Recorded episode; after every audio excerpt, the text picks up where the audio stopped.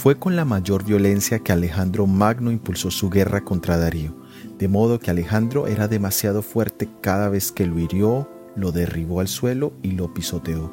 Tres expresiones que algunos piensan se refiere a las tres famosas victorias que Alejandro obtuvo sobre Darío, en Gránico, en Iso y en Arbela, mediante las cuales fue finalmente derrotado por completo el imperio medo-persa.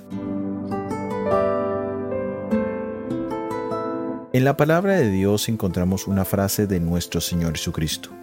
Entonces Jesús le dijo, vuelve tu espada a su lugar, porque todos los que tomen espada, a espada perecerán.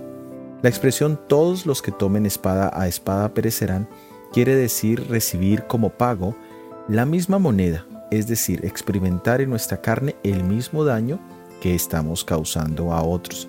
La frase apela a la justicia divina que nos indica que tarde o temprano los violentos recibirán el mismo trato que dispensan a los demás.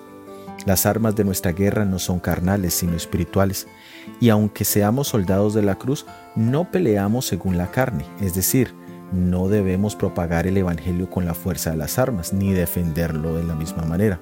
Al contrario, debemos estar dispuestos a morir por el Evangelio tal cual lo hizo nuestro Señor Jesús. ¿Qué armas estás utilizando en tu batalla espiritual? Recuerda que si no son las armas de Jesús, tú mismo terminarás siendo víctima de ellas. Soy Óscar Oviedo y este es el devocional Daniel en 365 días.